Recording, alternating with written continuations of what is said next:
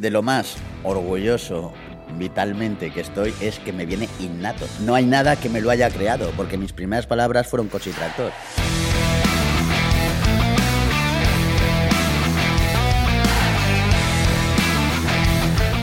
Los coches se diseñaban para que alguien se comprase ese coche, le pareciera buenísimo y lo tuviera 10 años o mucho tiempo. Y ahora lo importante es el renting y el leasing.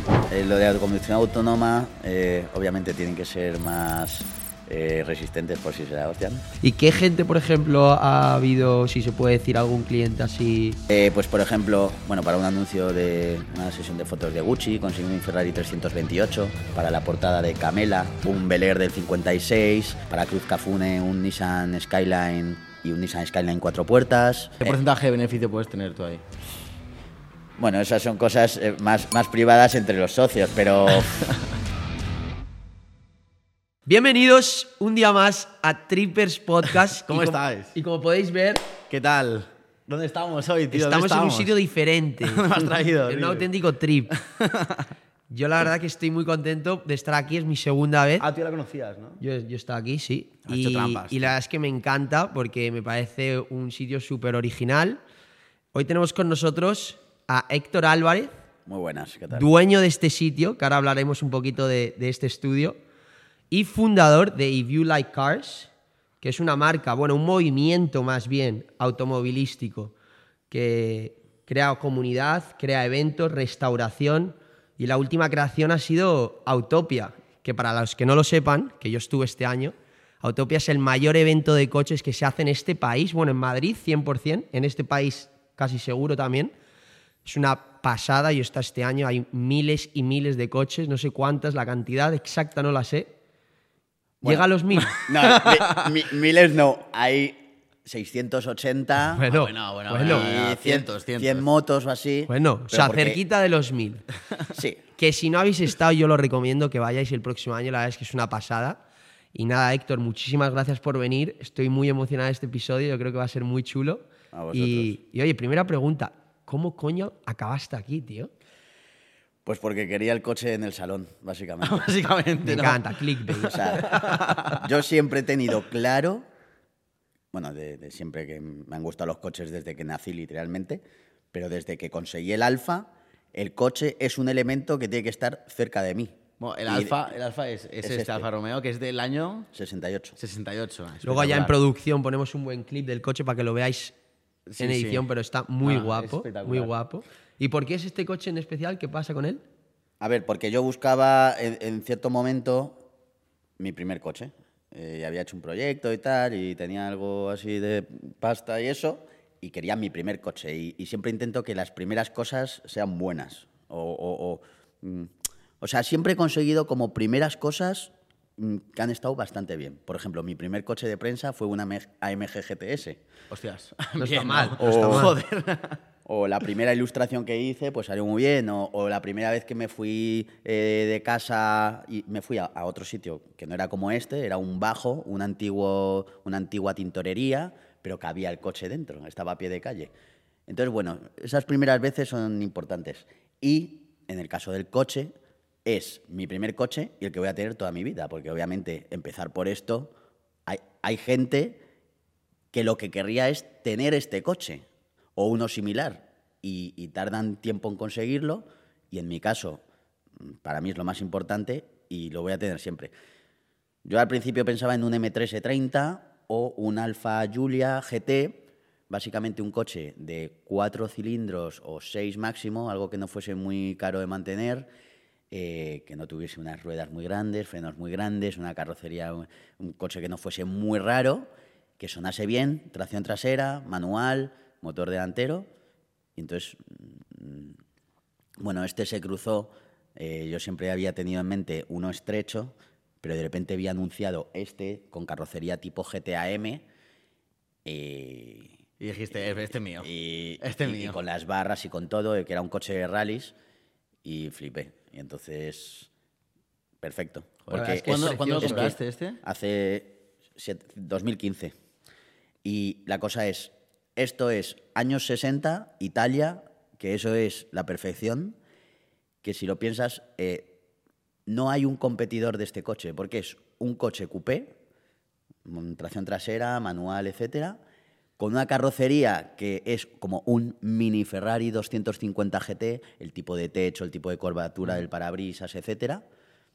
O sea, en, en su época era como un M4 y por encima ya había pues Maserati y Ferrari. No es como ahora que hay ocho escalones sí, sí, diferentes. Claro. Entonces esto era el coche, el, el deportivo de la época. Lo siguiente ya era de, de muy, muy rico. Y el competidor de este era el 911 2.0.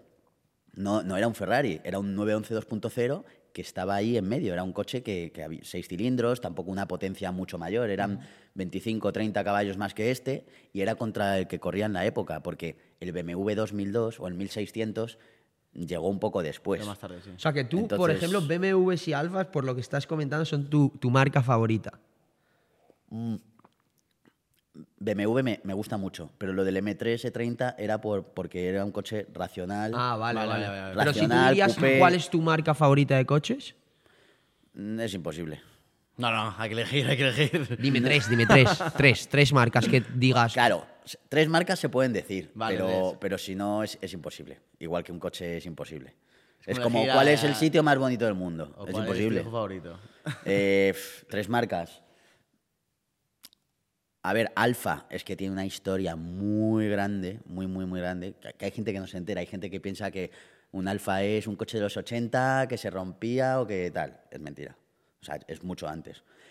Alfa podría ser una de ellas. Ferrari, obviamente. Y es que, claro, eh, McLaren, porque mi favorito es el F1, pero en realidad como marca, más allá del McLaren F1 y, y tal, tampoco me vuelve loco. Hostia, ¿y Entonces podría Ferrari? ser Porsche, yo creo. Dentro de Ferrari, ¿cuál es tu favorito? ¿Tu modelo favorito? Pues podría ser 250 GT Short Wheelbase Cochazo. o el Lusso, ahí hay un tal. A ver, el GTO me gusta mucho, pero, pero me encanta, pero a lo mejor prefiero el otro. Y el Ferrari 355, Hostia. manual, sin duda. Bien, buen gusto, ¿eh? Y el, el Maranello, el 550 Maranello Ese es no la tengo- perfección. No, no sé exactamente cómo es. Sí, no es, sé, es el que es un, gran turismo, motor delantero V12. Ah, vale, vale, vale, vale. El último, Ferrari clásico, antes del 599 GTB. Que ya sería más moderno y ya Sí, que iríamos ya, más. ya entramos en el tipo barcas grandes, muy anchos, muy aparatosos. El Maranello sigue siendo un coche estrecho y pequeño. O sea, Claro. tú lo ves en comparación con un Ferrari actual y es casi como un Z4. Sí. Entonces, esa es la, la perfección y ese lo diseñó un profesor mío de Pininfarina. Claro, que porque el 355. para que la gente lo entienda, ahora que lo acabas de comentar, es importante. Claro, la gente te está viendo que sabes un montón de coches, que vives con coches que yo creo que en Madrid, personas como tú que vivan en este tipo de estudio con coches en el garaje, bueno, garaje, salón de casa, habrá muy pocas. Porque tú, ¿cómo empezaste en el mundo de los coches? O sea, tú eres, tú estudiaste algo relacionado con los coches. ¿De dónde te viene esta ilusión por la industria automovilística? A ver, de lo más orgulloso vitalmente que estoy es que me viene innato. No hay nada que me lo haya creado, porque mis primeras palabras fueron coche y tractor, aparte de mamá y papá. ¿En Entonces, serio? yo estaba desde el minuto uno, algo vi y estaba obseso por los coches y, y cosas con ruedas. Y no sabía casi hablar, pero sabía las marcas de los coches que había visto en anuncios, en, en- no sé, una obsesión. Y luego dibujando siempre, jugando tanto eh, en la alfombra con los coches que se me torció la espalda y todo. Eh, o sea, el médico de repente dijo, "Oye, este niño tiene la espalda torcida, tal, ¿y por qué puede ser? Y es que estaba todo el día jugando en la alfombra. Hostia. Y bueno, y siempre dibujando coches en clase, tal, tal. Tampoco era un alumno muy bueno, o sea, matemáticas cero, o sea, casi todo, casi todo mal. Eh, menos cosas más de creación, ¿no? Y bueno, y al final, como estudié en el liceo italiano, pues fui a, a estudiar a Italia, a Turín, que es el, Pero la, fuiste la a base. estudiar el liceo italiano. Yo también estuve también? ahí. Ah, ¿sí? ¿En serio? ¿En serio? Pero tú tienes, yo tengo 33, tú Yo tienes... del 97.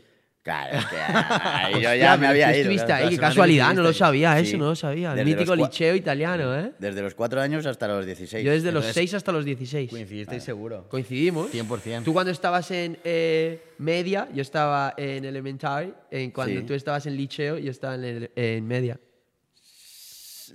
No, un poco más. ¿Tú acabaste Yo cuarta soy del liceo? 89. ¿Tú acabaste cuarta liceo? Sí. O sea, te Yo graduaste. Sí, yo me fui con 16.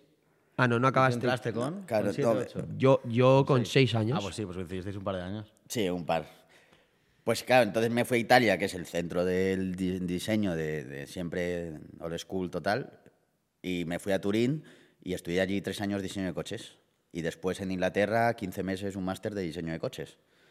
Y, y bueno, pero el diseño puro, ni ingeniería ni nada, porque Hostia, pero ¿cómo es eso? O sea, la Universidad de Diseño de Coches, ¿qué hacéis ahí, tío? es dibujar, dibujar, dibujar, dibujar, sketching, eh, sa- saber cómo está compuesto un coche, eh, tema de Photoshop, de conceptual, conceptos, de, de- cómo desarrollar un proyecto, todo lo que es el estilo de un coche por, y por qué, eh, el, el por qué de un coche, desde la inspiración, mm, es, es un objeto industrial, es, el, es diseño industrial.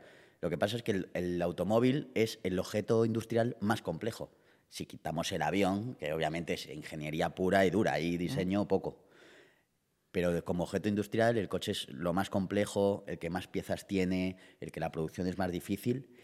Y entonces, un diseñador de coches es capaz de diseñar todo. Porque tú a un diseñador de mm, industrial, de, de- de interiores o de.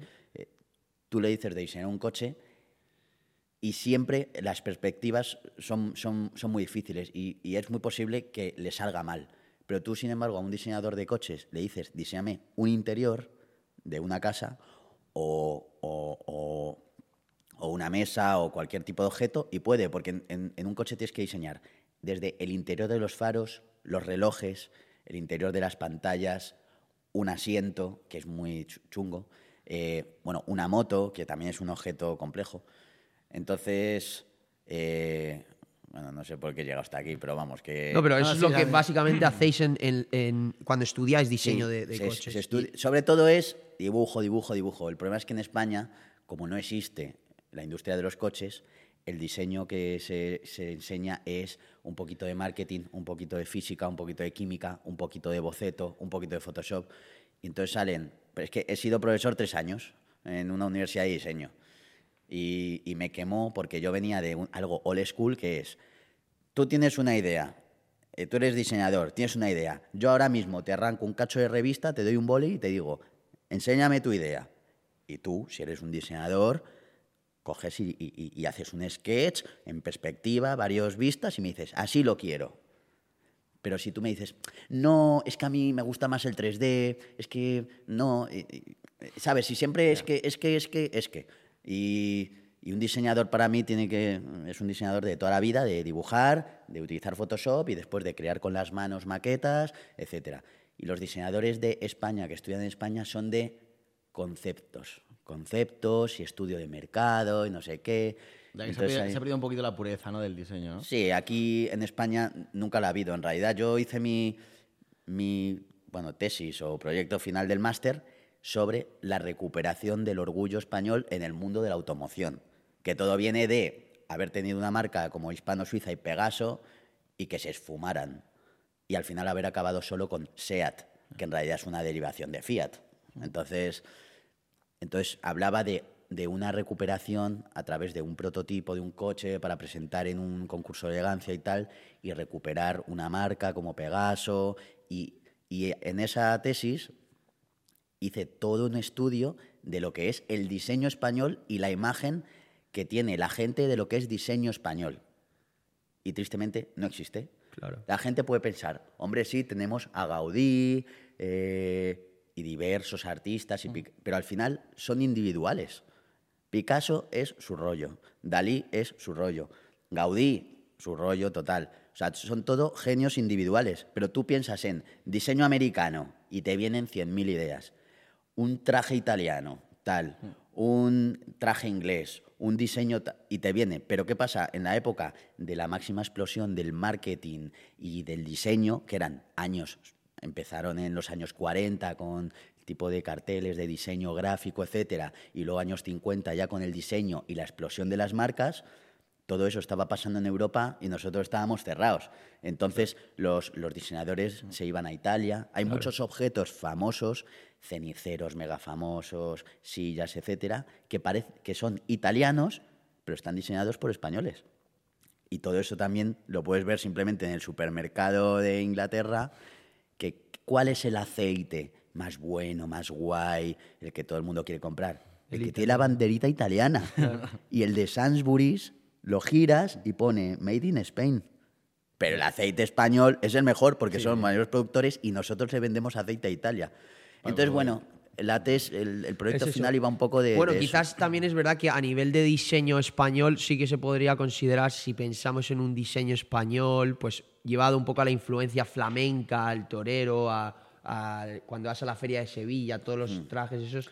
Porque ahora, por ejemplo, yo que estoy bastante metido en la moda, una top marca francesa, que es una de las mejores ahora, precisamente acaban de hacer una colección inspirado en diseño y estética española, ibérica, y han hecho una colección flamenca espectacular, pero claramente en coches y en diseño global sí que estábamos muy a la cola. A mí me gustaría que contases un poco, cuando estás en, esa universidad de diseño de coches, al principio, ¿qué eso os enseña? O sea, ¿cuáles son las primeras clases?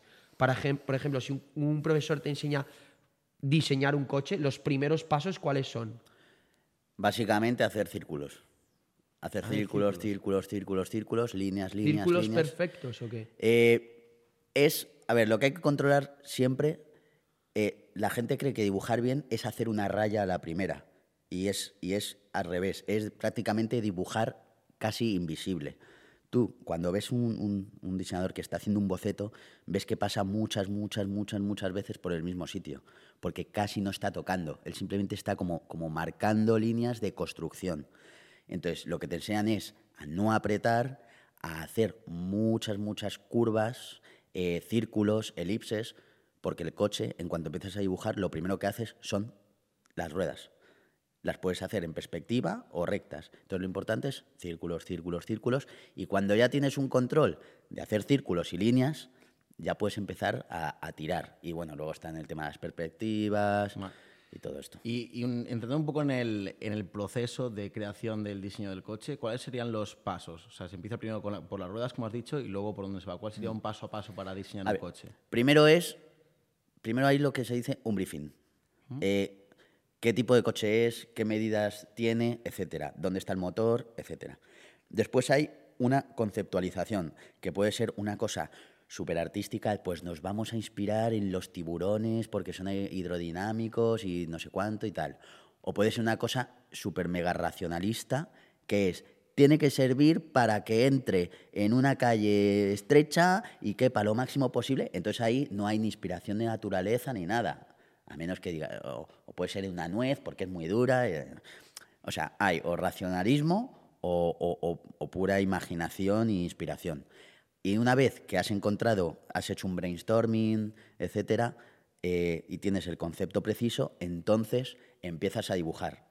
Puedes empezar a dibujar el frontal de un coche cogiendo la cara de un león o, o una hoja o simplemente decir, pues lo que me salga y empiezas a dibujar lo que te salga. Y eso lo vas transformando hacia lo que quieres o, desde la cara del león lo vas racionalizando un poco. Y bueno, ahí vas básicamente haciendo y definiendo hasta que llegas a, lo que realmente te gusta. Pero claro, el problema es cuando yo daba clase, eh, estaban acostumbrados a hacer un morro, un lateral, un culo bueno, esto hablando de que yo introduje el tema del diseño de coches, porque no hacían ahí. entonces hacían un, frontal, un lateral, una parte posterior y otra de otra vista y tal. Y como que ya decían, vale, ¿y ahora qué? Y es como, no, no, ahora qué no. Tienes que hacer 10 frontales, 10 laterales, tal, para elegir y ir eligiendo y ir rehaciendo y diseñando. Pero aquí como que lo querían como todo muy rápido. ¿Cuánto se puede tardar en diseñar un coche? Pues depende, puede ser un mes o cuatro. Depende también del proceso de hay que hacerlo, por ejemplo, imagínate, ahora eh, esto somos un centro de diseño, nos viene no sé qué marca y nos dice que a ver que no funciona así porque las marcas tienen sus propios centros, pero bueno, a veces mm. somos Pininfarina y nos dice SEAT, queremos que nos diseñéis un proyect- un concepto para el Salón de Ginebra, que es dentro de cinco meses. Entonces, obviamente, hay que empezar mañana. Eh, bocetos, bocetos, bocetos, luego de los bocetos las maquetas, de las maquetas a la escala grande la maqueta y de la maqueta grande definir ya y después hacer el prototipo que puede que tú lo ves en el Salón de Ginebra y puede ser falso total, solo, solo es estético, no tiene ni motor, no Claro, tiene nada, claro. no, a, a lo mejor no se puede ni abrir una puerta o solo una, o si no ya es, es un prototipo real. Ya comentado cuesta. Pininfarina, para Sí. que la gente lo entienda qué es. Sí, para que yo lo entienda. Ah. Es- Yo lo sé, pero es una historia muy interesante. Pininfarina, eh, Batista Pininfarina era un carrocero que era el que hacía los, los Ferrari prácticamente desde el inicio. Y que dio lugar después a su hijo, bueno, su, sí, su hijo, Ser- Sergio Pininfarina, y lo continuaron los hijos. Hicieron básicamente una empresa de, de diseño. De, fueron primero carroceros y después pasaron a ser un centro de diseño, hasta ser una empresa de fabricación de prototipos y hasta fabricación de, de, de- de- de- de diseño en general, industrial, cocinas, etcétera. Oye, y estás mencionando mucho los centros de diseño. Esto supongo que hace, cuando empezó todo el movimiento automovilístico, estaba mucho más eh, pues expandido, supongo que serían más, comunes. ¿Hoy en día siguen habiendo centros así de diseño o cada escudería o cada marca tiene su propio diseño? ¿O cómo funciona eso?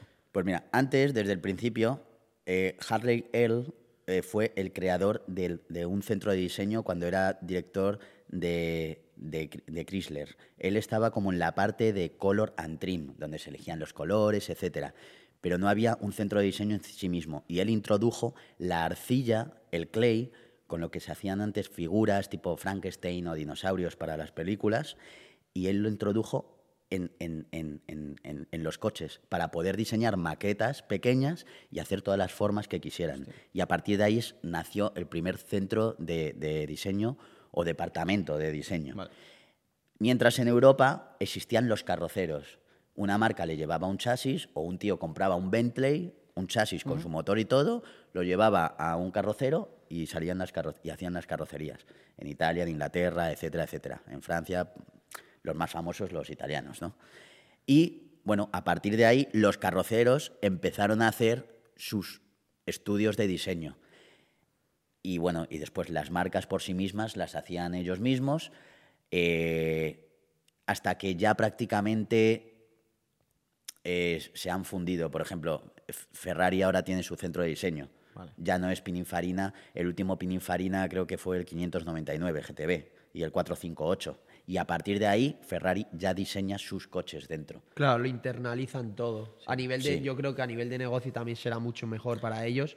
Supongo, Eh, sí. Y luego tendrán esa flexibilidad de ir back and forth todo el rato si no les gusta el diseño, que ir otra vez a la agencia de diseño. Y una cosa, a nivel de tecnología, obviamente las cosas han cambiado mucho y están cambiando mucho. ¿Tú crees que, por ejemplo, para diseñar un coche de conducción autónoma ahora con los Teslas y todo lo que está viendo, cambia la cosa? ¿O como tal el diseño es el mismo? A ver, no, eh, lo de autoconducción autónoma, eh, obviamente tienen que ser más eh, resistentes por si se la hostian. Sí, eso estaría bien. No, cambiará algo del diseño interior, un poco más amplio, ya no hay cambios de marchas, eh, no sé. Y des- eh, eh, eh, todo el motor está bajo, ahora hay más espacio, el morro puede ser más corto, más aburrido todo, sí. Más aburrido. O sea, ahora mismo, actualmente, ¿cuáles son las tendencias más comunes en el diseño de coches? Bueno, todos han ido creciendo eh, porque tienen que albergar más cosas, los, los el, diseño para, para los atropellos, para que sea todo más seguro, eh, las deformaciones, para que sea más, más barato reparar eh, ciertos choques en parachoques y tal. La tendencia, bueno, pues 8.000 millones de pantallas, que la gente, que está comprobado, a, la- a- todo el mundo no le gustan las pantallas. O sea, la gente quiere tocar botones, subir el, volumen con una ruleta, porque es, muy incómodo estar tocando todo el día. Estás con el móvil, estás con tal, después llegas al coche y tienes que estar todo el dato con, un solo dedo, es un rollo. Las tendencias... A ver, las Porque tendencias... Las tendencias no te gustan mucho, las actuales. No, porque ahora tú, tú ves un BMW o ves un... y es una explosión de, de- de cosas. O Hostia, yo No- en un Mercedes ahora un nuevo esto y parece que estás en una, en una nave espacial. Es locura, es todo pantalla y es blanco todo. Claro, pero yo también creo que aquí el, el- el tema es que yo eso lo veo muy de cerca por, por Julie, es que vamos a poner las cosas de raíz primero, que hay gente que son amantes desde siempre de los coches clásicos y de lo vintage y, de, y del old school. Entonces, por ejemplo, Héctor, yo te quería preguntar en tema de esto, tú, la industria del, del motor a día de hoy, con toda la conducción autónoma, lo que dice Alex, parecen naves espaciales, todo se está modernizando mucho. ¿Tú cómo lo ves eso? O sea, tú estás buscándote y quedándote en tu nicho de coches clásicos y estás obviamente totalmente en contra de todo esto. A ver, en contra no. Lo que pasa es que antes los coches, antes la gente, los coches se diseñaban para que alguien se comprase ese coche, le pareciera buenísimo y lo tuviera 10 años o mucho tiempo. Y ahora lo importante es el renting y el leasing. Entonces, el coche se fabrica de una forma más barata, tiene 8.000 millones de ordenadores calculando cosas y que no se choque, que no se vuelque y que tal y que cual, pero todo está cubierto con plástico. Plástico que brilla mucho y es muy bonito, pero vibra más, eh, eh, parece que está fabricado peor, la sensación es peor y sabes que eso en el tiempo no va a durar igual. ¿Cómo va a durar una pantalla gigante 15 años dándole el sol? ¿Sabes? Entonces, ¿qué pasa? Los coches, Mercedes, BMW, etcétera, tú los ves y no son como un Mercedes de los 90 que veías todo muy duro y que lo ves hoy en día y está todo en su sitio y no cruje y tal. Y hoy en día todos estos coches a la mínima crujen, eh, suenan. ¿Pero por qué? Porque el tío que se compra ese coche y se gasta 80.000 o 90.000, si lo va a tener tres años. Y después lo cambia por otro. Y lo cambia por otro, y lo cambia por otro. Entonces es como que los coches como que se tiran a la basura, porque yo no tengo ni idea de economía, pero yo no entiendo cómo una marca puede fabricar 700.000 coches que a los cuatro años como que se los quedan y los revenden eh, y, y- y no sé, o sea, no, no sé cómo van a acabar para, las marcas es, es mucho más eh, interesante que a este movimiento actual, porque es lo que tú dices, la gente tira los coches para máximo 4 o 5 años, luego lo cambia. Entonces ahí siempre hay, un- hay una demanda, yo creo, más grande que antes, que sí que, como tú, por ejemplo, que te gusta, que eres un amante de los coches clásicos, te compras un coche para tenerlo toda la vida o tenerlo 10, 20 años. Y lo que te, lo que te quería preguntar es que, como he estado viendo de lo de los coches antiguos coches clásicos, ¿cuál es exact- exactamente la diferencia entre eh, un coche antiguo y un coche clásico? A ver, un coche clásico representa, eh, tiene una importancia en la historia del automóvil, mayor o menor, pero es un, coche que ha significado algo eh, mm, para los apasionados de los coches, ya sea porque su diseño en su momento fue absolutamente genial y súper útil, o porque ganó carreras, o porque era un buen coche eh, con unas buenas sensaciones. Y un coche antiguo, pues es simplemente un, un coche mm, que ha hecho una función como objeto de desplazamiento, pero tampoco aporta nada más. Nadie Vale. está apasionado por ese coche, Vale. ni lo va a estar. ¿Y tú crees que ahora mismo con lo que dices que la gente tiene pues, mm, periodos de duración de como ownership de los coches muy, muy corto? eh, ¿Tú crees que es por la tendencia solamente o porque realmente estos coches que, est- que se están haciendo hoy en día no tienen la misma resistencia a largo plazo que tiene uno como por ejemplo el tuyo? A ver, es que todos los coches, eh, o sea, para empezar, por ejemplo, los fabricantes, hay fabricantes que, que, eh, dicen, no, es que esa caja de cambios no hace falta mantenimiento. ¿Cómo no va a necesitar mantenimiento una caja de cambios? En cuatro años o en, o en seis años. ¿No va a necesitar nunca jamás cambiar el aceite? ¿O es que lo que piensas es que lo vas a cambiar antes y entonces cuando ya se rompa ya habrá pasado mucho tiempo? O sea, eso es un sinsentido. Vale, vale. Eh, mm, no sé, es que no están hechos ya para, para durar, están hechos para el momento. Es como, como iPhone, por ejemplo, Apple. ¿Cómo puedes hacer un producto que cambia cada año? Es que tu producto es tan malo que solo dura un año y tienes que actualizarlo completamente, bueno, o casi completamente en un año. Cuando antes, joder, un, un- un iPhone duraba más.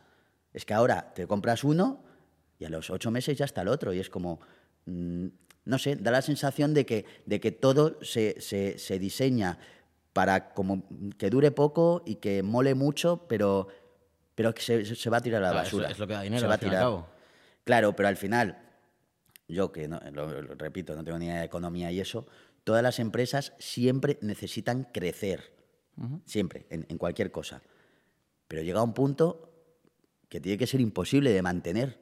Porque si una empresa vende, vendías 500.000 coches, 600.000, 700.000, ¿qué pasa? Que dentro de 10 años cada empresa va a tener que vender un millón y medio de coches. O sea, es, al final es como insostenible. Porque todo el mundo quiere ganar, se acaban los recursos y, y es imposible vender más. Claro, eso ya estaríamos hablando del consumismo, el capitalismo. Claro, y al final se crean oligopolios y todo. sí que es verdad está. que, por ejemplo, los iPhones, pues obviamente tú te compras un iPhone y te puede durar 3, 4 años. Lo que pasa es que la persona al año siguiente que ve el iPhone nuevo llevará 4 años con su móvil y lo cambia. A lo mejor a ti no te toca cambiar. Por ejemplo, a mí me pasa que el próximo año sale un móvil nuevo, mi hermana dice, joder, llevo 4 años con él, lo voy a cambiar. Y yo llevo 2. Y digo, bueno, yo me espero a los dos siguientes. Entonces, como venden a tantísima gente, dependiendo, uno compra el iPhone 13, el otro compra el iPhone 14. No todo el mundo va renovando todo el rato. Yo por curiosidad, ahora hablando que luego ya nos entraremos un poquito en plan restauración de clásicos y cómo funciona todo ese mercado, pero para acabar con este tema de, de coches modernos, ¿qué piensas de Tesla? Pues bueno, eh, mm, a ver, es el primer coche eléctrico eh, más, más vendido y tal. Tampoco he vivido, con, he conducido uno y sin más, es un, un eléctrico, va bien y ya está. También sé que ha habido muchos problemas de fabricación, que si, están, que si por dentro están mal hechos, pero después lo han mejorado, pero tenían fallos, pero el servicio postventa y atención al cliente es pésimo en España, pero allí funciona bien. No sé, Y- no tengo una opinión. O sea, Elon Musk es un genio, pero ya está. Pero Vale, tú, por pero- ejemplo, coches eléctricos, ¿irías hacia allí o no? ¿O no te gusta A ver, ese es tema? que, a ver, el coche eléctrico para ciudad, para desplazamientos cortos y eso, perfecto. Lo que no tiene sentido es imponer a la gente el no, no, tira tu coche que ya tiene 8 años o, o, o- o- o 12, un, un diésel que gasta 5 o 6 litros a los 100, tíralo y cómprate un coche con el que te vas a tener que parar a recargar eh, por la auto. A ver, y, no lo digo mm, aquí porque solo viajo con ese coche. He probado Mercedes EQS, el nuevo, el EQC, Taycan y todos esos, todos esos coches los he probado viajando a Granada, todos. No, o sea, no, no es cómodo, no, no, no mola. Eh, mola para ciudad. El Polestar, por ejemplo, lo está usando en ciudad y para ciudad es perfecto, pero no tiene sentido que todo el mundo se lo tenga que comprar gente que viaja. Y sobre todo, porque está demostrado y cualquier ingeniero y científico te dice que es imposible que se, quieran- que se puedan fabricar todas las baterías que hacen falta para todos los coches que quieren conseguir vender el gobierno y las marcas. Es imposible. Y, y por curiosidad, a nivel de diseño, ¿qué te parece Tesla? Bastante soso, la verdad. Soso, o sea, lo ves por detrás y parece, parece como un Opel. eh, Opel siempre me ha dado la sensación de que saca coches y parece que, que- que ya tienen dos años. Es un poco como, como que siempre, siempre han estado ahí como al, al punto de la modernidad, pero y Tesla es muy aséptico, no me parece ni feo ni bonito. Soso. Eh, un poco soso y tal, no sé. Bueno, sí, es como un coche muy, Interesante. muy, muy minimalista, ¿no? Que han... Súper Parece un- minimalista. Y- Y, minimalista. encima hay gente que le encanta el Tesla, a, a nivel de diseño estoy hablando, le encanta y dice, joder, me parece un coche súper minimalista, súper, eh, bueno, que tienen esa visión de el típico que vive en Upstate, Nueva York, con su casa, su Tesla, no contamina. Pero luego es verdad que para los amantes del coche, que les gustan los coches clásicos, así, dicen siempre, joder, es un coche que no aporta nada, que es súper soso, a nivel de diseño, ¿eh? Entonces, bueno, siempre hay Hay un club, dos hay un club de Tesla. un... Hay un A- club. Aquí en, sí, y en se, Madrid. y se juntan y tal. Eh, Tú ahí no vas, ¿eh? No entiendo. no, no lo sé. Po- podemos quedar con nuestros frigoríficos y, y tal.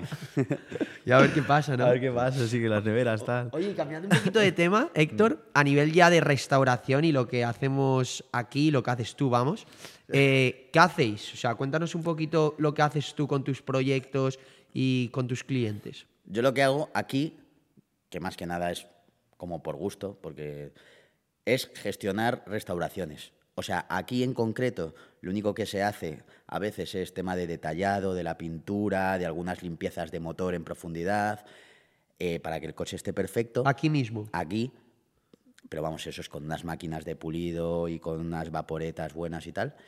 Pero lo que hago es como gestionar. O sea, tú tienes un coche que está mal de pintura, el motor tal, el interior está medio roto y quieres ponerle una radio. Entonces yo lo cojo y sé a qué especialista llevarlo para esto, a qué llevar el motor a un especialista de ese tipo de coche, dónde pintarlo para esto, dónde cromar, dónde arreglar las llantas y tal. Eh, y después de ese proceso te lo entrego perfecto para que tú no hayas tenido que ocuparte porque, uno, no sabes a dónde ir, tendrías que estar preguntando todo el rato, probando y fallando, porque al final es cuestión de experiencia, de llevarlo a uno, que te lo haga mal, no volver a ese, llevar... a- Entonces, lo que hago es, pues igual que hay personal trainers, shoppers o Sí, sí. lo que sea, pues yo soy el personal car care. o- Vale. Ok. Sí, o sea, es como un gestor de proyectos de Sí. restauración, Y básicamente. eso sería If You Like Cars.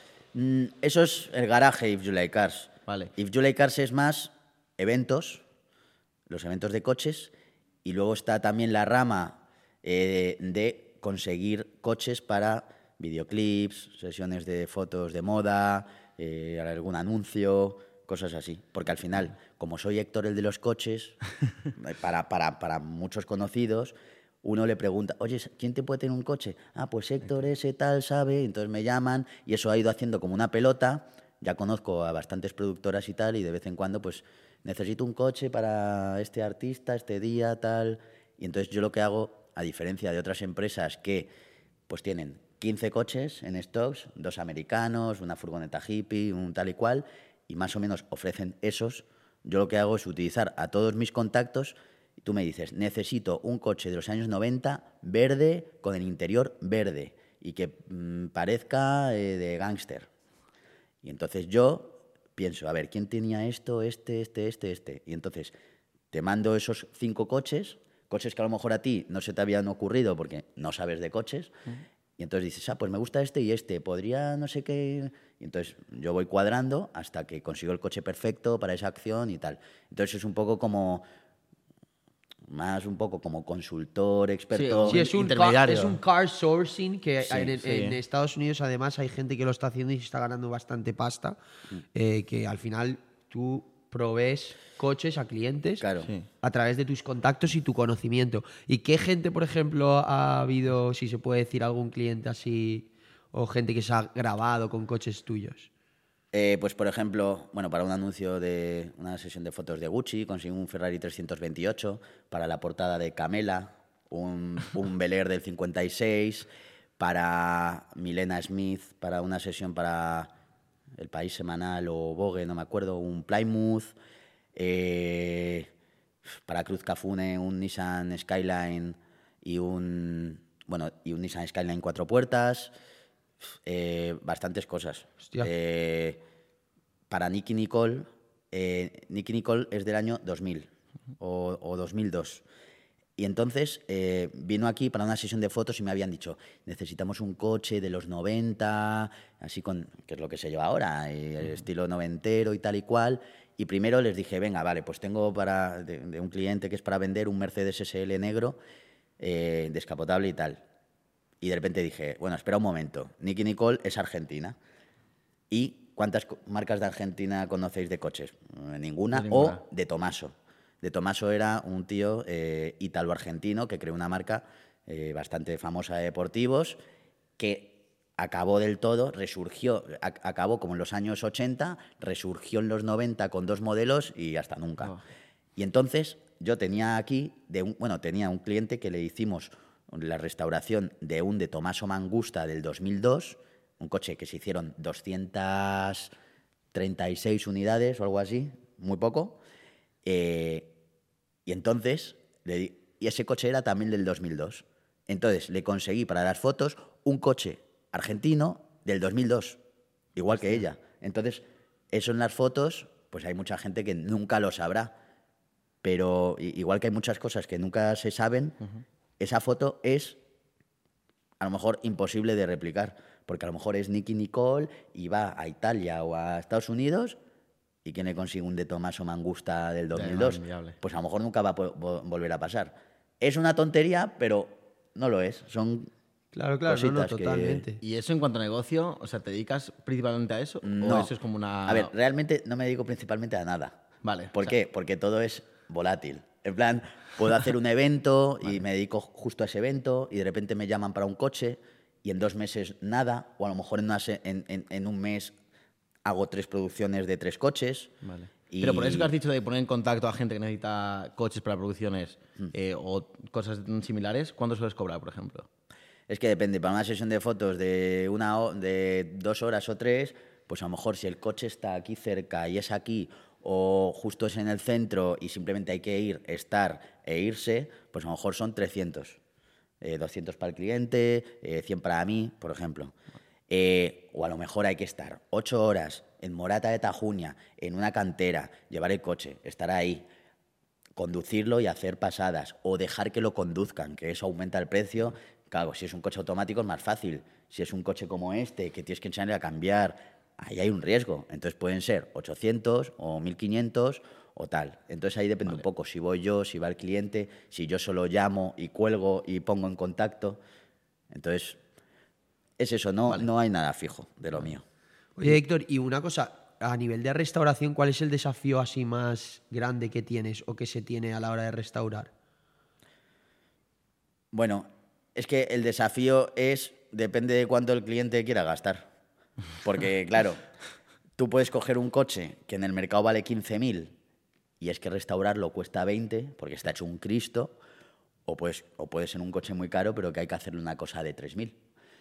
Entonces, mm, a ver, co- cogí un- una, una mujer, su hijo era seguidor mío y, y me llamó porque tenía un coche que había ganado en un concurso, un, un- un golf, el típico golf descapotable blanco del año 86, lo había ganado, eh, lo había usado con sus hijos y con su marido, después se divorció, como los niños eran pequeños, no podía usarlo mucho, se le quedó sin batería en el parking y después, entre unas cosas y otras, lo dejó ahí, ya no lo arrancó y el coche se quedó 15 años en el parking.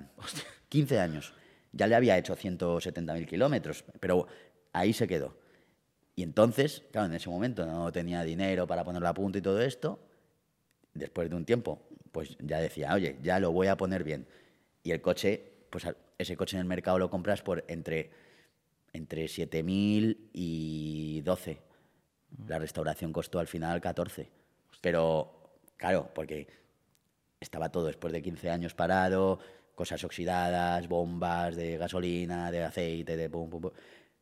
Pero ahora tiene el coche y tan contenta. Pero, y más a nivel manual, ¿qué es, manualmente, ¿qué es lo más difícil de, de restaurar?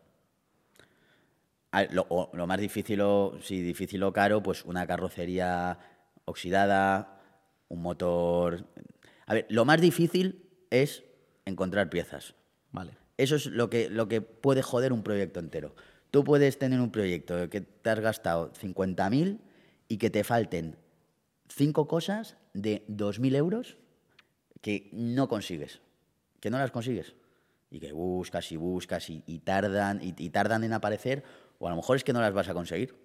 O sea que, claro, es que al nivel de, de trabajar con restauración de coches clásicos se necesitarán piezas muy antiguas o muy nicho y a veces no las encuentras. Claro, a nivel de, de restauración también lo bueno para ti es que supongo que de tanto preguntar, de tanto buscar piezas, claro, llegas a tener una cartera de clientes para todo relacionado con los coches, que luego te llega cualquier cliente, oye, ¿tienes esto? ¿Puedes encontrarme esto? Y tú puedes encontrar todo, casi todo. Sí, a ver, esto es un, es un mundillo que al final eh, eh, es pequeño, más o menos en, en Madrid, España, pero lo de las piezas es, por así decirlo, jodido para todos. Está el especialista en Mercedes, que él se dedica y sabe a dónde conseguir, el, el que sabe mucho de BMW y ha tenido muchos, y entonces te dice, pues cómprala aquí o aquí. Hay, hay como varios, pero cuando una pieza es un problema, es como para todos, aunque sepas. Porque a lo mejor la tienes que buscar en Holanda. Sí, sí, me imagino. Claro, claro. O sea, eso sería ya a nivel de restauración, como has dicho, garaje de If You Like Cars, pero luego ya tienes el evento que habíamos comentado de Autopia. Mm, Autopía. Autopía. Porque en realidad Claro, es- que, claro, es que cuando lo estaba escribiendo digo, ¿será Utopia o Autopía? Porque es Utopía, ¿no? Es, es una utopía. O sea, yo estaba pensando, a ver, mis eventos siempre se han llamado If You Like Cars, o los que fueron justo después de la pandemia, Rinascente, porque era un renacimiento, ¿no? Y este, como era un evento en un bosque de 70 hectáreas increíble, lleno de coches, claro, es un sitio y pensaba, esto es una cosa utópica, es idílico. Y entonces pensaba y de repente dije, pues utopía, autopía, ya está. No, no, o está sea, bien. o sea, No me rompí la cabeza. No, no, Oye, no, pero pero, pero, pero igual que If You Like Cars, si te gustan los coches, tampoco es básico, pero o sea, es eso. Hay muchas. A mí con los nombres, a mí me encanta lo de crear nombres, logos o, o- o el concepto, el porqué. Por ejemplo, If You Like Cars, eh, bueno, si luego enseñáis alguna imagen por ahí. Sí, la enseñamos se, ahí. Se ve que parece que lo ha escrito un niño, eh, el, el- como el logotipo inicial. Y, y eso son las letras del cuaderno, del primero que escribí, que empezabas A, B, C, y ibas como re- rellenando. Esas letras están cogidas una a una para formar la palabra If You Like Cars, porque me gustan los coches desde que soy pequeño, y a Hostia, muchos también. guapo. Entonces, hay pequeños guiños que nunca la gente sabrá, por así decirlo, pero que, que mola que estén ahí, porque cuando, cuando conoces ciertas marcas, ciertas cosas y vas descubriendo esas cosas, es lo que le da vidilla. Sí, sí. ¿no? Oye, pero ¿y ¿cómo empezó todo esto? O sea, cu- ¿cuál fue el primer evento que hiciste? Pues entonces, yo desde, desde siempre, yo antes, a ver, ahora ya no leo prácticamente nada de revistas ni, ni, ni nada, porque es que no, no, ya estoy tanto entre coches que es que no, no me da la vida. Pero yo antes, cada día, pues ve- veía Autoblog, eh, Motor Pasión, Speed Hunters, eh, em, eh, Sport Car DJs, o sea, veía de cada, veía novedades, clásicos, preparaciones, deportivos, tal. Y entonces yo me iba abriendo cada día, si a lo mejor había estado dos días sin leer o tres, me iba abriendo de cada página, botón central, iba abriendo pestañas, pestañas, pestañas, hasta que tenía a lo mejor 20 pestañas y me leía, y me leía todas. Porque la cosa es, no se me fuese a escapar algo, ¿sabes? Y, leía mucho. Y una de las webs era Speed Hunters, que ahora conoce todo el mundo, por, y ves 8.000 pegatinas en coches por ahí, casi todas falsas, por cierto, muy mal, hay que comprar pegatinas originales a las webs. Y, y leía todos los artículos de, de Japón, de Estados Unidos, del mundillo de preparaciones, de modificaciones, de, de la cosa urbana, ¿no? Y de carreras y tal.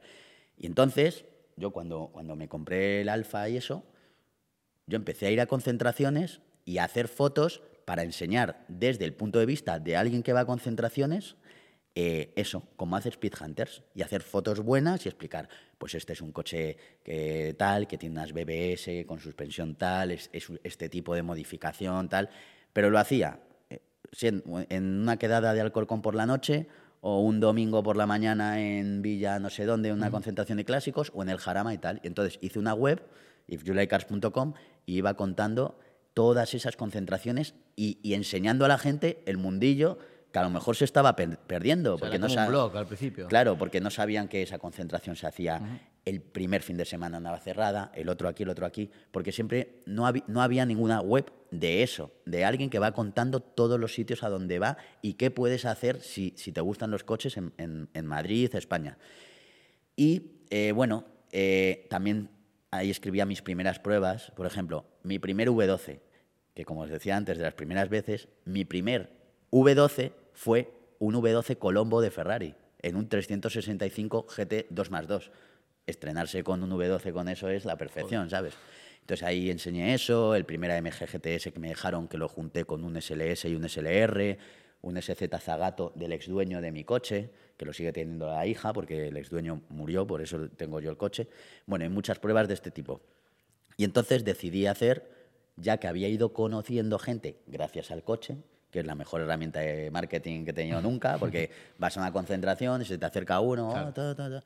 y entonces, bueno, fui conociendo gente y decidí de hacer una concentración en una nave que era de, de mi abuelo, donde os he contado antes que empezó, bueno, mi abuelo empezó desde la nada, y, eh, trabajando en Ciudad Pegaso, después con unos talleres mm, fue haciendo eh, reparación de sofás y tapicería, y después acabó siendo el proveedor de Pegaso desde el año 72-73, de Pegaso y Beco, de todos los autobuses, todos los camiones los tapizaban allí. Y en esta nave de 1.600 net- metros, que ya estaba vacía porque ya acabó en el 2003 o así la producción y tal, porque se fueron a Italia, eh, pues se hizo la primera concentración. Ahí invité a todo el mundo a unas cervezas y tal. Eran 45 coches, pero había de todo, absolutamente de todo. El mix, para mí, perfecto. Había un Jaguar E-Type, un SLR McLaren, un Wastefield, un Lamborghini Gallardo, un Toyota A86, un Ultima GTR, una, una Volkswagen Minibus, un Honda S2000. Y ese fue el primero, ¿no? Sí. Y entonces había de todo. Un mix perfecto. Y eso fue el primero. Después, en la nave de otro amigo, una nave de 6.000 metros, pues hice otro con 150 coches y 400 personas o así.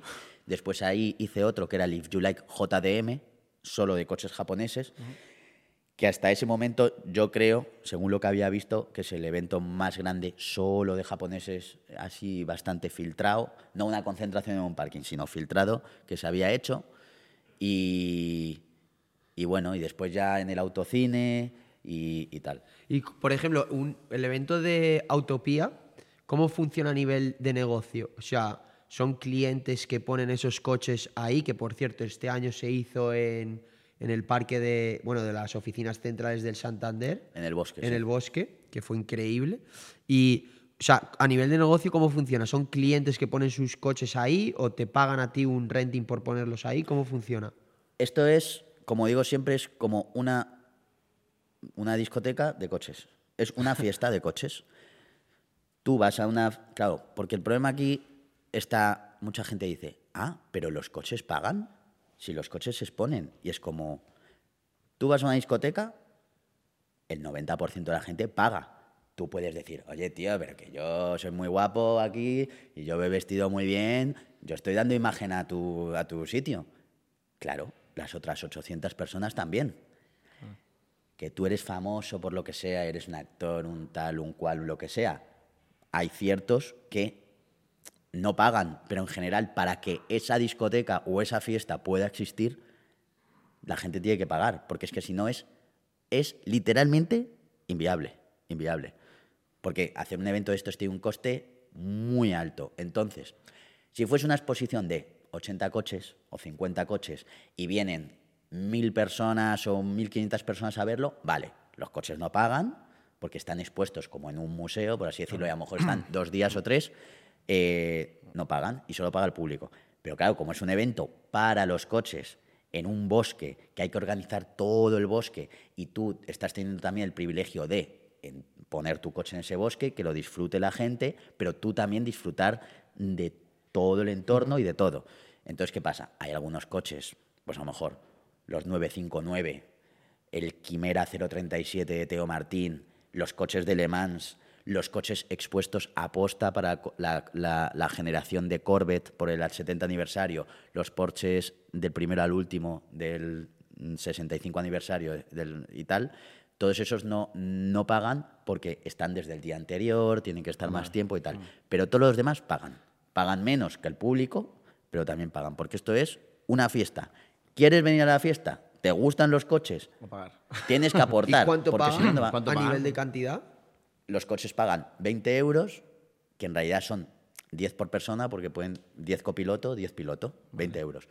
Pero claro, son 20 euros que en realidad se- hay que, nosotros invertimos de ahí en ponerles unos cubrematrículas para que no se vean la- sus matrículas, que eso hay gente que le importa mucho, pero además en las fotos queda mejor. Se les dan un descuento de Woylet, de Repsol, por ejemplo, de 3 o 5 euros en gasolina, dependiendo si ya están o no.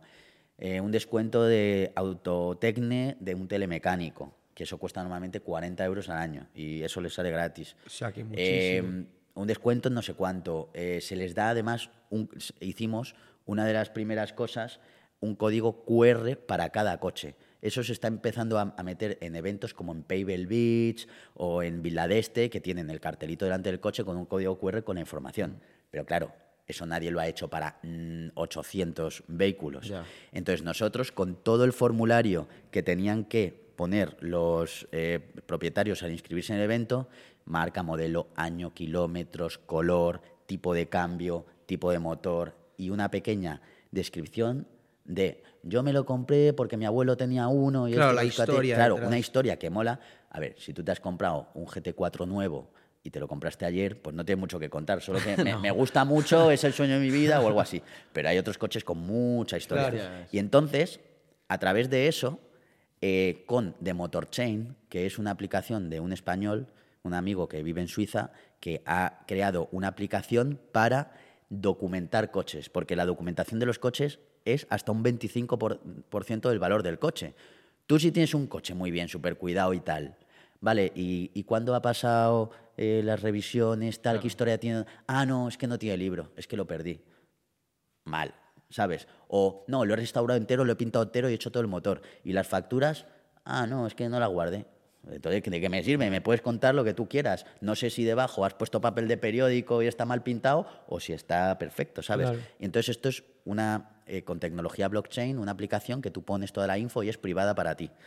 Y entonces, en est- no- con ellos creamos unos códigos QR que después imprimimos en imán, que 950 pavos en imanes para cada coche.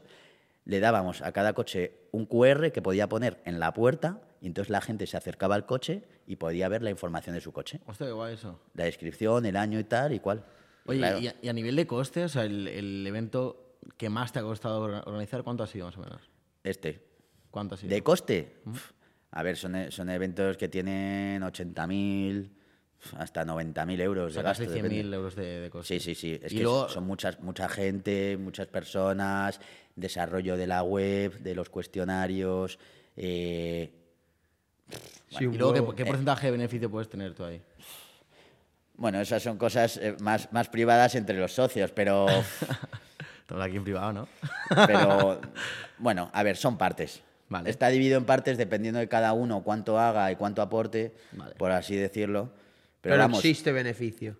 Sí, pero ahora, ahora, ahora ya se, se ve un poco la luz de te quedas más o menos bien. ¿Por qué? Porque el evento pasado, que fue el primero, eh, tuvimos problemas de tema logístico, de la comida, de las entradas, porque es un sitio complejo, cómo llegar, dónde aparcar, eh, muchos problemas y, y- y el tema coches fue increíble, muy bien. No tanto como este año, que ha sido mejor aún, pero fue muy bien. Y la gente muy contenta, salvo porque no había indicaciones mm, para llegar desde donde habían dejado los coches, que a lo mejor estaban a entre 500 metros y 2 kilómetros, se habían aparcado muy lejos. Claro, llegaban ahí y, y tenían que andar más por dentro del bosque. eh, las barras no estaban tan bien hechas, en un punto se desconectó la luz. Estaba, bueno, joder. O sea, muchas, claro, porque es un bosque. Estás haciendo un evento Sí, en medio de un verdad bosque. que yo, por ejemplo, este año cuando fui, estábamos andando, yo lo dejé ahí al principio y nos dijeron seguir andando y tal. Y claro, cuando andas es bastante fácil, pero cuando te metes en el bosque, sí que es verdad que Yuli y yo lo estábamos comentando y diciendo, hostia, porque ves a la gente, pero si te toca ir solo y no ves gente, por casualidad de que justo cuando estás entrando no hay nadie, llega un momento que no sabes si tirar para la izquierda o para la derecha. Claro, bueno, había carteles. Sí, sí, de- digo que habrá gente como empanada, tal. Claro, pero tú imagínate que este año había muchos carteles, ya no había fallo, pero el año pasado sí. Entonces hubo un cúmulo de cosas que hizo que no saliese tan bien, ¿no? Entonces este año, bueno, este año, el, el anterior fue en septiembre de 2022 y lo hemos querido hacer en abril para recuperar confianza y decir, oye, no vamos a esperar un año, vamos a recuperar la confianza ahora. Y es un evento que ahora sí que ha salido perfecto, todo el mundo contento, todo el mundo feliz. No hubo colas ni de entrada de coches, ni de entrada de público, mm, de comida muy, muy, muy bien. Obviamente en la hora punta, a las dos y media, tres, pues algo de cola hay, pero vamos, en general, muy bien. Eh, ¿Qué pasa? Que la- para el beneficio, para alcanzar beneficio, he tenido que hacer no sé cuántos eventos ganando mm, a veces irrisoriamente de la gente, joder, y te merece la pena. Y es como, a ver, es un proyecto, es una construcción. Ahora, con este nivel de gente, sí que se puede empezar, ya los patrocinadores nos conocen, saben que podemos hacer algo bien, eh, que, que- que- que es interesante porque viene mucha gente, Pero sin patrocinadores buenos, que ahora ya podemos conseguirlos y tal, el evento es imposible. O sea, si por ejemplo, si no hubiese patrocinadores, sería imposible. O sea, O la, la gente tendría que pagar 50 euros o 60 euros. Vale. Y al final, un coste de una entrada de 20 euros, ¿qué te cuesta 20 euros en Madrid? Pues una cena más o menos. Pues que son 20 euros, ¿no?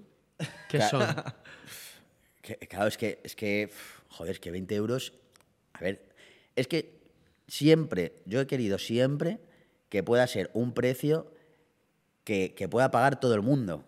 Eh, a ver, he hecho eventos, al principio eran 3 euros en el autocine, después 5, después 8, pero claro, es que todo se va profesionalizando. ¿Y esos Porque- 20 euros es todo para vosotros? no, o- 20 euros, el 3% es para. Bueno, que puede parecer poco, pero es que, claro, no, no puedes quitar más. O, ojalá, cuanto más alta es la entrada, más puedes quitar.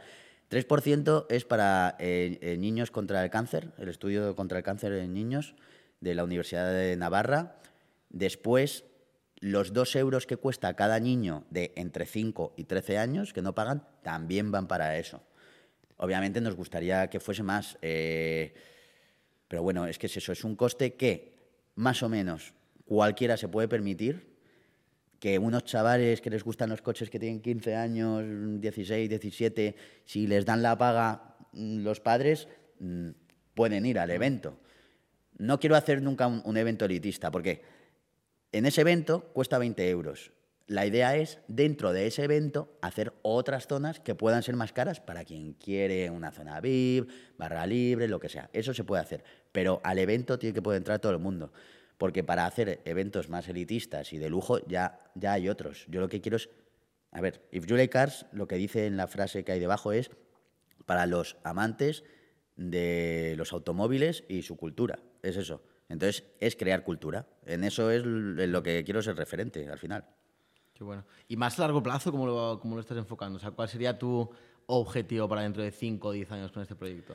El objetivo es hacer una utopía al año en este bosque siempre y que se quede ahí y que se, convierte en- se convierta en una referencia y que venga gente también de Alemania o de Inglaterra, que vienen muchos a hacer viajes con sus coches y tal, y que vengan, igual que nosotros vamos a Goodwood y tal, aunque nos quedan, bueno, nos quedan, nu- nunca lo alcanzaremos, Goodwood es otra historia, en su tipo de evento, pero nosotros queremos ser en un bosque un tipo de evento increíble.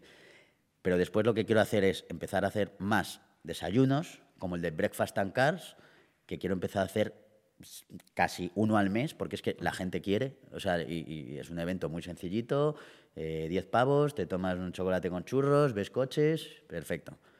Em, después hacer eventos entre medias de unas 2.000, 2.500 personas, 300 coches, hacer la fórmula que hice al principio, que era bimestral, que se llamaba If You Like Cars bimestral, que eso no lo hace nadie porque normalmente es o una vez al mes o una vez al año. Y que eso sería que más exclusivo, ¿no? Mm, no, es... Porque son 2.000, 3.000 personas, has dicho. No, no es, no es tanto exclusivo, es cuando se llene y ya está. Son 250, 300 coches de, del mismo tipo que puedes encontrar en Utopía, de todo tipo, y hasta que se llene y ya está. Eso hacerlo entre septiembre y mayo o junio maximísimo, porque a mí no me gusta lo de que se hagan eventos en verano, yo no lo entiendo. Lo de tener coches al sol a 50 grados, yo no, yo no lo entiendo y no es agradable al final. Estás sudando ahí.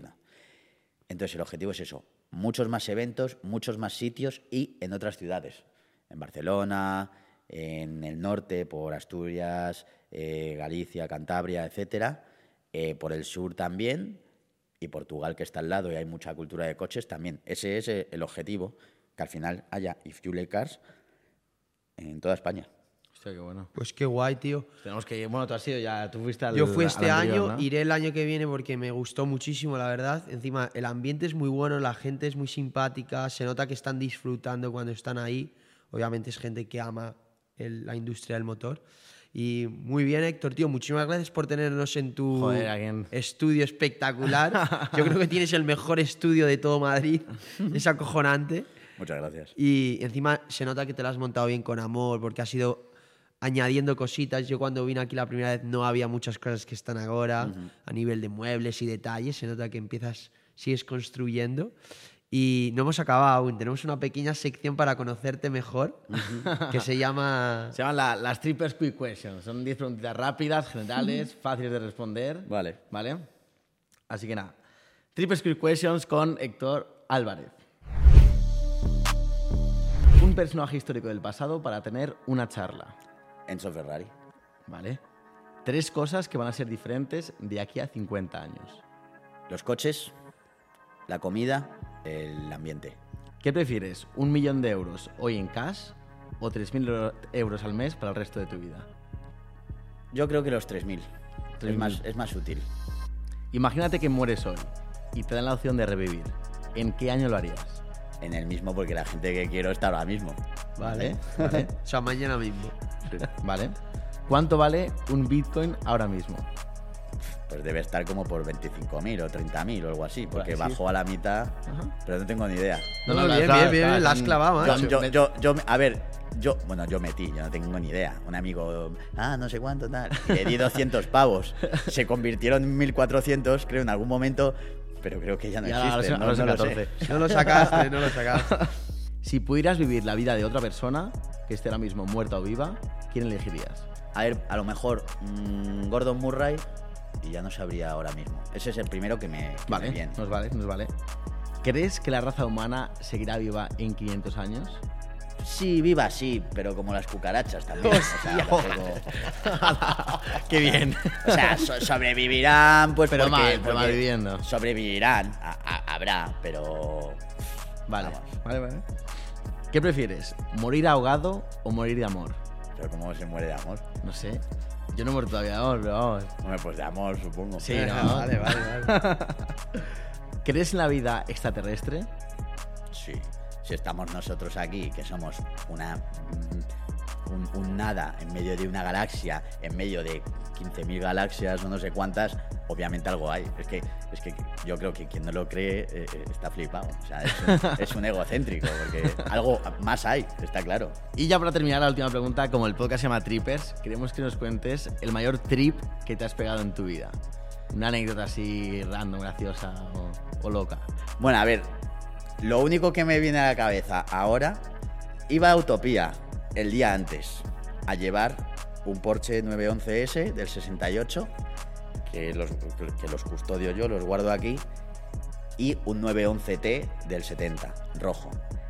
Entonces, cuando tú conduces un coche clásico, vas mirando por tu culo, literalmente. O sea, tienes que ir mirando atrás porque la gente se acerca mucho.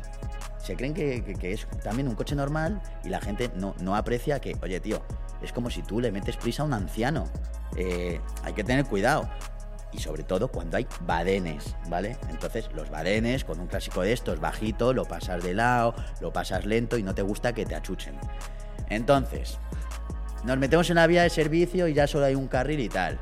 Y veo un Audi Q8 al fondo, a- eh, como Q8 blanco así, y le veo muy cerquita de mi amigo, al que yo le había dejado ese coche, porque me fío de él, porque conduce bien, pero ese coche es de un cliente, entonces hay que ir con cuidadito.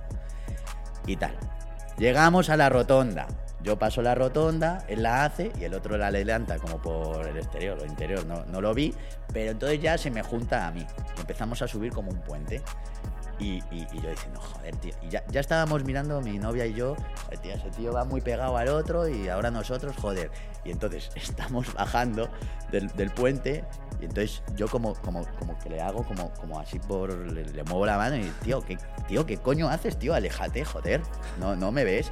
Y entonces mi, novia, que es un poco as- así tal, entonces hace así y como el otro, como ella vio por el retrovisor que el otro hacía como espasmos así, entonces le hizo una, peineta eh, así. Y entonces pasamos la rotonda, llegamos a una calle que había parking de lado de sobra y entonces me pongo al lado como diciendo, venga, pasa de una maldita vez ya. Y entonces se pone al lado y es Carlos Sainz, padre. ¿Qué dices? ¡Hostia! Sí. Y entonces nos dice, pero hombre, no, pero ¿por qué hacéis eso? Digo, tío, es que te, te pegas mucho, te, te- te pegas, te pegas mucho tal. Y dice, pero hombre, la peineta hacer así, no. Digo, bueno, ya, eh, pero joder, tal. Dice, bueno, y entonces ya se va. Y yo flipando, y diciendo, joder. Y digo, joder, pero a ver, en realidad. Y entonces se vuelve como a parar y nos dice. Pero me gusta mucho tu coche, ¿eh? Y yo, gracias, tal, y se va. y iba a jugar al, al golf en el Santander. Pues Hostia, muchísimas tío, gracias, muy buen ha trip, sido ¿eh? muy, muy, Muy buen buen trip, Sí, buenísimo. sí, sí, sí. Oye, Y- Héctor, pues nada, mil gracias por. ¿Has estado acogernos, cómodo, ¿has bien? estado Sí, cómodo? sí, sí, sí, mucho. Bueno, en tu a casa, vosotros. Ah, como- Claro. Tú como en casa has estado, ¿no? Claro. Después de todo el lío que te hemos hecho aquí en el estudio. Bueno, chavales, esas cositas, suscribiros, darle a like, compartir, ayudar al canal. seguir a Héctor, seguir a sus proyectos. Que seguimos y- a full. Y ir a los eventos, que están súper guays. Ya eso es, eso Alex. es. Dejaremos toda la información en la descripción y nos vemos en el siguiente vídeo. siguiente. Chao, chao. Chao. Luego-